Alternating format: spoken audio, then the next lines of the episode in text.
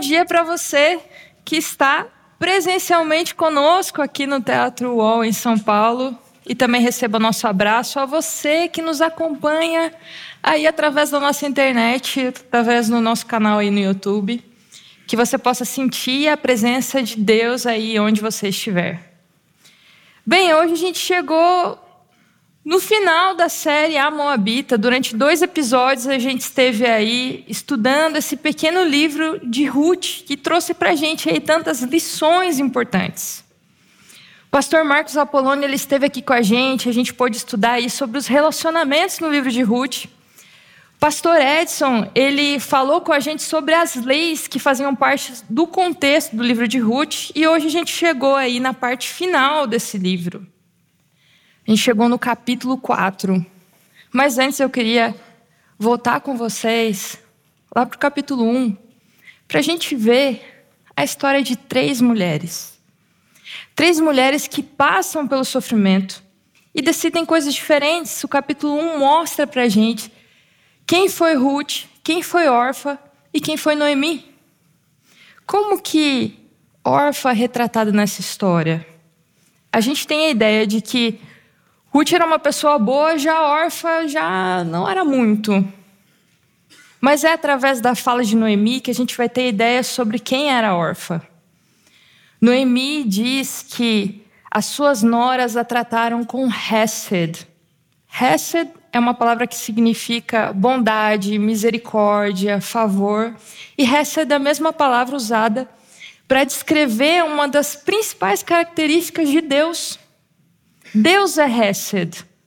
Orfa agiu então com bondade, com misericórdia, com amor. E Orfa acaba acatando o conselho de sua sogra de voltar para sua terra. Porque isso era o mais sensato a se fazer. Você ir para um país estranho, uma cultura diferente, longe da sua família, tudo isso para ajudar uma velhinha que a gente já nem sabe quanto tempo mais viveria. Então, Orfa ela segue pra, por aquilo que era mais esperado. E aí a gente vê quem foi Noemi nessa história.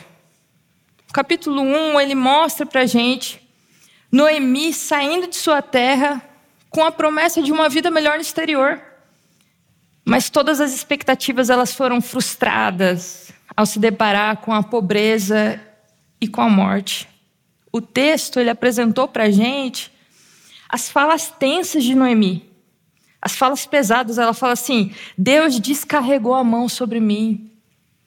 Ela o acusa de lhe ter amargurado a vida. Ela diz: Deus está contra mim, é como se Deus fosse seu inimigo. E ela fala: Antes eu era cheia, eu era plena e eu voltei vazia. Deus me esvaziou. E Deus deixa me falar. A fala de Noemi ela aparece nos versos da Bíblia e não Deus não a repreende, não aparece ninguém ali para defender Deus das acusações de Noemi. Através da história de Noemi eu aprendo que muitas vezes o que as pessoas precisam não é de uma defesa de Deus, mas de um lugar para serem ouvidas. Você já pensou se Noemi aparecesse numa reunião de oração nossa? E as pessoas estivessem lá, né, fazendo a hora dos pedidos e agradecimentos. Não sei se você já foi numa reunião de oração, mas geralmente é assim: as pessoas chegam, participam, você faz os seus pedidos, agradecimentos. Daí chega alguém e fala assim: Ah, eu gostaria de agradecer a Deus pela vida, pela saúde. Daí aparece Noemi. Deus foi terrível para comigo, inundou minha vida de angústia, pesou a mão sobre mim. Será que a gente ia deixar Noemi falar? Ou será que a gente ia virar para Noemi e ia falar assim: Mas Noemi, você tá louca? Deus onipotente, onipresente, onisciente, daí ia cortar Noemi. Ou quem sabe a gente viraria para Noemi e falaria: Mas foi você, Noemi, que inventou esse negócio de ir para o exterior. Se as coisas já estavam difíceis aqui, por que, que você decidiu ir para lá? Ninguém te obrigou a ir, não. Você foi que você quis. Da gente ia pegar e jogar um balde de culpa em cima de Noemi. E ela ia se sentir pior do que ela já estivesse. Muitas vezes o que as pessoas precisam não é de uma defesa teológica, mas de um lugar para chorar, Deus deixa Noemi falar. E ela vai ser o personagem que vai ter maior desenvolvimento aqui nessa história. Noemi, ela tinha perdido o marido e os dois filhos. Ela estava ali, atravessada pelo luto, pela dor, pelo sofrimento. Quem foi Ruth nessa história?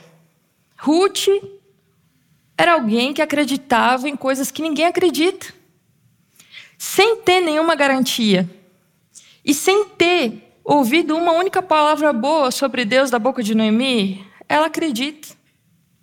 E ela vai fazer um voto que é maior do que os votos de casamento, né? Porque geralmente casamento né, ser fiel até que a morte o separe.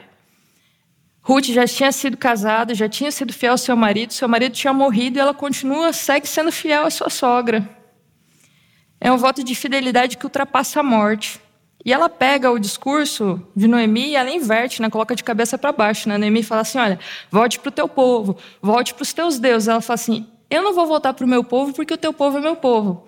Eu não vou voltar para os meus deuses porque o teu Deus é o meu Deus. Ela pega as palavras de Noemi, inverte, deixa Noemi sem argumentos. E ela vai seguir por aquilo que era mais improvável, mais arriscado. Três mulheres três posturas diferentes frente ao sofrimento. E a gente pode tentar se achar nessa história. Quem é você nessa estrada de Moab? Quem sabe você seja uma pessoa que tem uma vida íntegra, mas que não abra, não abre mão do palpável, você não se arrisca muito como foi órfã. Quem sabe você esteja passando hoje por um sofrimento profundo, e tem ideias confusas sobre quem é Deus, como foi Noemi. Mas eu espero que de alguma forma a gente tenha coragem o suficiente para tomar decisões difíceis, motivadas pelo amor, como Ruth fez. Essa decisão de amar até as últimas consequências de Ruth mudou a vida de Noemi. Vai existir nessa história um renascimento da fé de Noemi. E, e, eu vejo isso principalmente no final do capítulo 3, quando Ruth ela volta da eira lá de ter pedido Boaz em casamento, ela volta carregada de cereais, porque Boaz fala para ela assim: olha, não volte para sua sogra de mãos vazias. Mais uma vez, Deus mostrando para Noemi: eu não me esqueci de você, eu alimento você, eu cuido de você, eu não te esvaziei. Ruth volta, Ruth conta tudo o que aconteceu naquela noite. E assim, num cenário de incerteza, você, a gente ainda não sabe se Boaz vai ou não vai casar com Ruth, se ele vai ou não vai resgatar as terras. Noemi vira para Ruth e fala assim: Espere, minha filha, porque aquele homem não descansará se ele não resolver esse caso ainda hoje. Ela antecipa a vitória. Ela fala assim: vai dar certo. Que Noemi é essa? Da onde essa esperança surgiu? Geralmente, quando eu quero muito alguma coisa, eu falo assim: olha, eu já falo olha, né? Eu já falo bem seguro: olha, se for da vontade de Deus, vai dar certo. Noemi, ela vira e fala assim: vai dar certo, é hoje. E realmente, vai dar, vão, as coisas vão dar certo. O Boaz ele vai lá, resolve o que ele tinha que resolver no cartório da cidade e Ruth e Boaz vão se casar. Só que perceba, até aqui, até esse ponto da história, tudo que aconteceu, a gente olha para a vida de Noemi, para o que aconteceu com a sua família, e tudo parece ser meio sem sentido. Expectativas que se frustraram, coisas parecem que vão acontecendo ao acaso. O livro de Ruth mostra para a gente que, mesmo em meio ao caos, Deus está atuando. Decisões ali que são tomadas, mesmo que pequenas decisões e grandes decisões, tem desdobramentos de salvação. Muitas vezes a gente olha para a nossa vida e acha que aquilo que a gente fez, que aquilo que a gente escolheu foi sem sentido, foi insignificante. Mas sabe, mesmo que até esse ponto da história a gente não consegue enxergar muito Deus nesse livro de Ruth, Deus ele é um personagem oculto, mas se a gente olhar com cuidado, a gente vai enxergar Deus do início ao fim da história. Porque quando a gente olha para a nossa vida e olha, nossa, mas isso que eu fiz foi tão pequeno. A verdade é que a gente nunca sabe quando que Deus ele vai potencializar sua presença. A gente nunca sabe como que Deus vai agir. A gente não sabe. Porque Deus ele pode ser visto não só em sinais, mas ele pode ser visto principalmente através da, das decisões de pessoas que são comprometidas com Ele, através das escolhas de Boaz, através das escolhas de Ruth, através da difícil decisão que Noemi tomou de voltar para sua terra.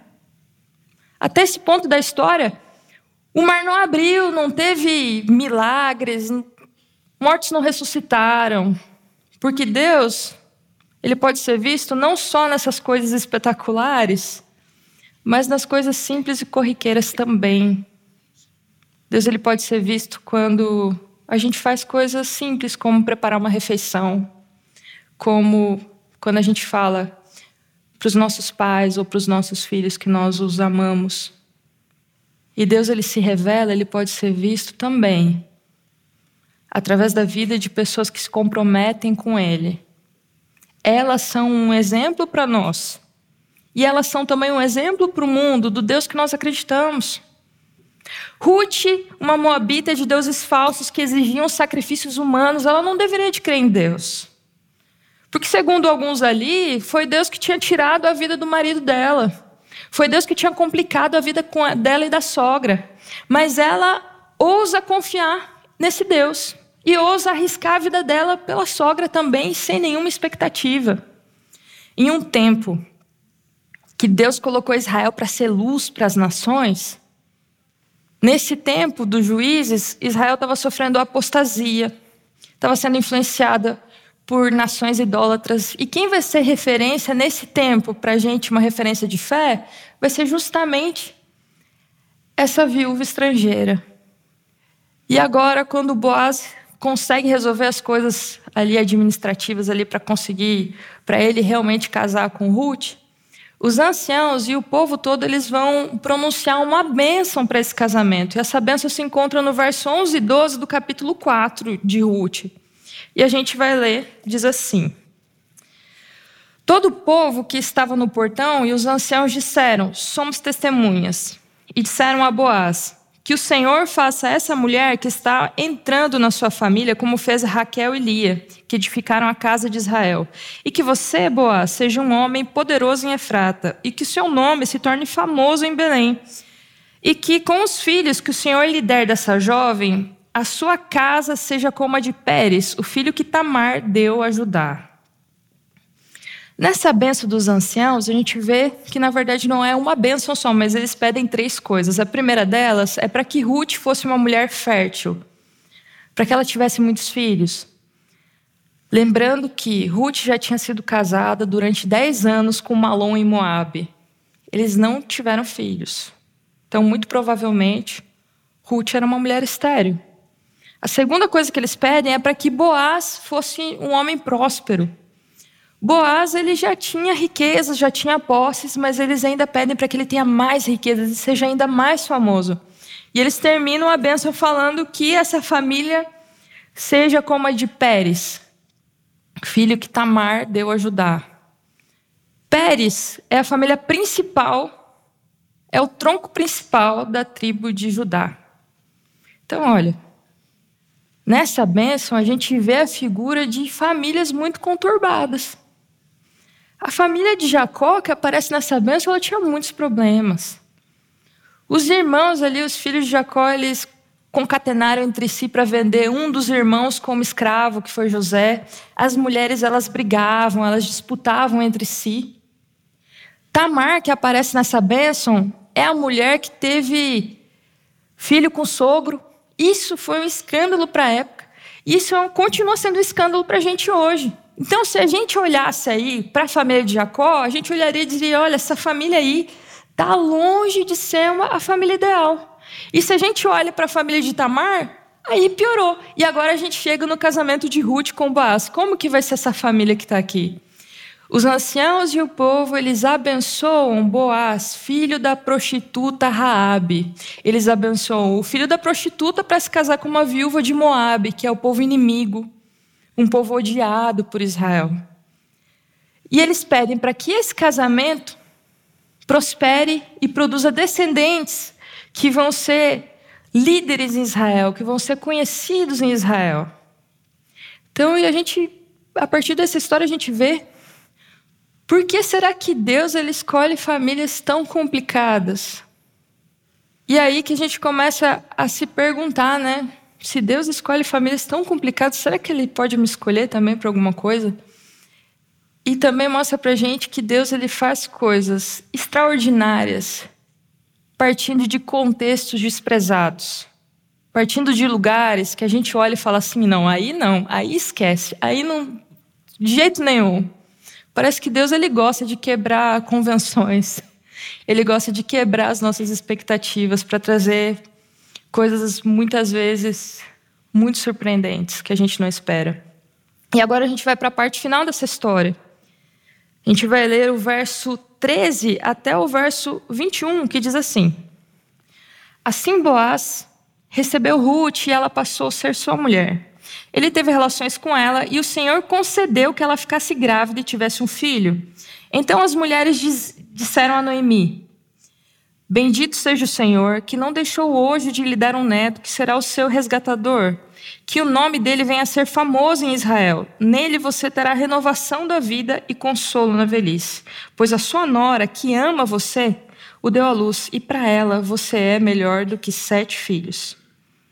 Noemi pegou o menino no colo e passou a cuidar dele. As vizinhas lhe deram um nome, dizendo: Nasceu um filho para Noemi. E o chamaram de Obed, e este veio a ser o pai de Jessé, pai de Davi.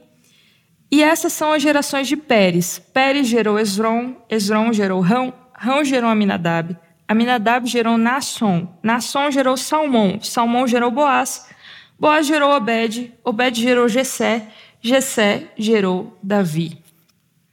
E assim termina o livro. Termina com essa cena tocante de Noemi com o netinho no colo, de Deus dando esse final feliz para Noemi. Noemi então segura o futuro no, dela nos braços. Nem nos seus melhores sonhos ela poderia imaginar que depois de tamanha tragédia, ela ainda pudesse ser feliz. No pior momento de sua vida, Deus colocou Ruth a história de Noemi ela acabou sendo parte de uma narrativa muito maior. Noemi, ela é quem sobreviveu, ela é o remanescente, mas ela não se enxerga como isso. Ela não consegue vislumbrar um futuro, ela não consegue ter esperança. Noemi, ela, quando ela volta para Belém, ela fala assim para as mulheres: Olha, não me chame mais de Noemi, que significa agradável, me chame de Mara, porque agora minha vida é amarga. Eu saí cheia e eu voltei vazia. Noemi não consegue enxergar o que Deus vai fazer na vida dela. Porque Noemi não vê como Deus vê, Noemi não enxerga como Deus enxerga. Na verdade, ela não saiu cheia, ela saiu vazia. Ela saiu cheia de coisas que se perderam, que morreram, que não tinham futuro. Mas Noemi ela volta com uma única coisa, e essa única coisa que é Ruth tinha semente, o descendente, um futuro, não só um descendente para ela, mas o descendente, um descendente para toda a casa de Israel, que é Davi. Porque é, porque Davi vem de Ruth. E também não só um futuro para Israel, como um futuro de toda a humanidade, porque é também de Ruth que vem o próprio Cristo. O que era para ser uma história de satisfação, de necessidades pessoais, acaba sendo um jeito de Deus atender uma necessidade muito maior. Então, agora, aquelas mesmas mulheres para quem Noemi falou para chamarem de amarga, olham para Noemi e veem como Deus a havia abençoado. A criança no colo de Noemi era um claro sinal de que aquele vazio que ela sentia foi preenchido agora pela graça de Deus. É verdade que ninguém trouxe para ela de volta seu marido e seus filhos, mas agora ela tinha um consolo na sua velhice. E ela tinha Ruth, que era alguém que as pessoas reconheciam que lhe era melhor do que sete filhos. E assim termina o livro, com a vovó coruja Noemi e uma lista de nomes, uma genealogia. E esse último capítulo, ele vai ser marcado por essa lista de nomes, por esse interesse na preservação do nome, na preservação do nome de Elimeleque, na preservação da herança de Malom, nessa preocupação em que o nome de Boaz ele tivesse fosse conhecido, fosse lembrado, fosse um nome duradouro. A gente vai ter essa bênção dos tanto a bênção dos anciãos como a bênção que as mulheres fazem no nascimento de Obed, que mostram esse interesse comum desse último capítulo, que é manter vivo o nome de alguém. Essas bênçãos, elas falam do passado e do futuro. E elas falam de três elementos principais: nome, descendência, edificação de uma casa para Israel. E esses mesmos tópicos aqui, eles aparecem lá em Gênesis 12, quando Deus chama Abraão. Ele fala assim: Eu lhe abençoarei, lhe engrandecerei o nome, em ti serão benditas todas as famílias da terra. Ruth é o resultado da bênção dada a Abraão.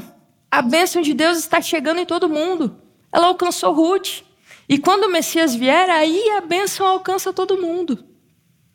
O livro de Ruth ele começa com nos dias em que julgavam os juízes e termina com, esse, com a genealogia do grande rei Davi.